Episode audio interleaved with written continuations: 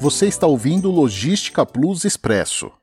O podcast Logística Plus desta semana destaca as principais informações para quem precisa tomar as melhores decisões de negócio em comércio exterior.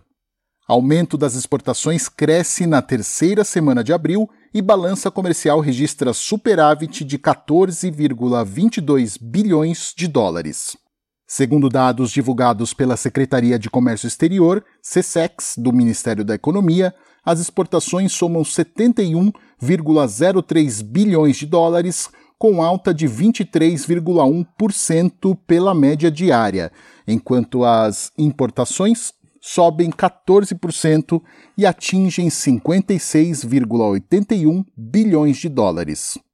Totalizando o acúmulo do mês, o número de exportações cresceu 59%, somando 15,38 bilhões de dólares.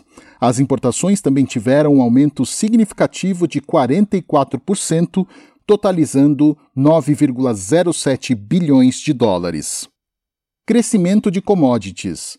Devido ao novo boom das commodities, produtos considerados básicos como petróleo, grãos e minério, no mercado internacional, o Brasil provavelmente fechará este ano com as contas externas no azul, após um período de 14 anos.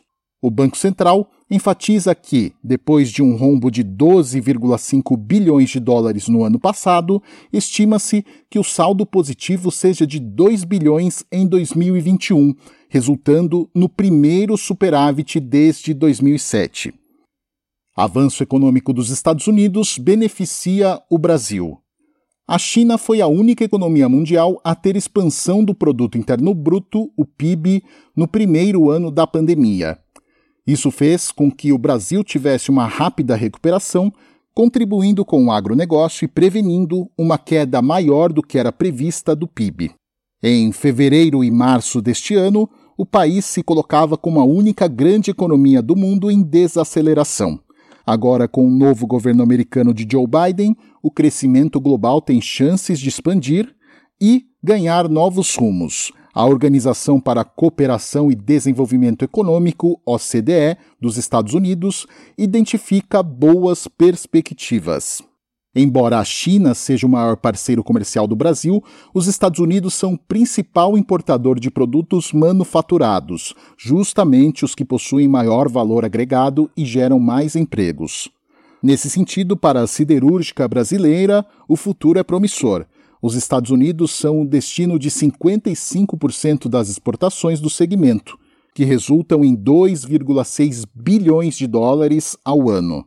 Com a aprovação do programa de infraestrutura de Biden, a demanda americana por aço terá um aumento, o que, consequentemente, beneficia empresas como Gerdau, CSN, Uzi Minas e a mineradora Vale. É importante ressaltar que, Todos os pontos e perspectivas citadas anteriormente estão condicionadas ao comportamento do governo na área ambiental. Transporte aéreo. Relatório da Associação Internacional de Transporte Aéreo, IATA, divulgado no início de abril, informa que a demanda de carga aérea mundial aumentou 9% em fevereiro em relação aos níveis pré-pandemia. No Brasil, os dois principais aeroportos cargueiros, Guarulhos e Viracopos, convivem com movimentos de alta desde o início de 2021. Guarulhos atingiu 12.300 toneladas em fevereiro em seu último anúncio.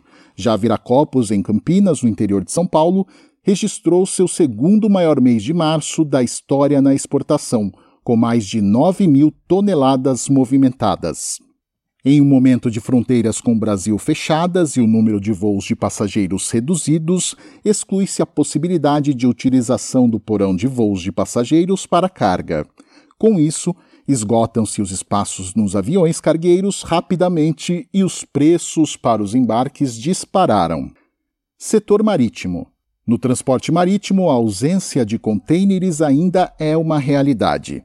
Grande parte dessa situação ainda é reflexo do encalhamento do navio Ever Given, que ficou encalhado por quase uma semana no Canal de Suez, uma das maiores travessias para comércio global do mundo.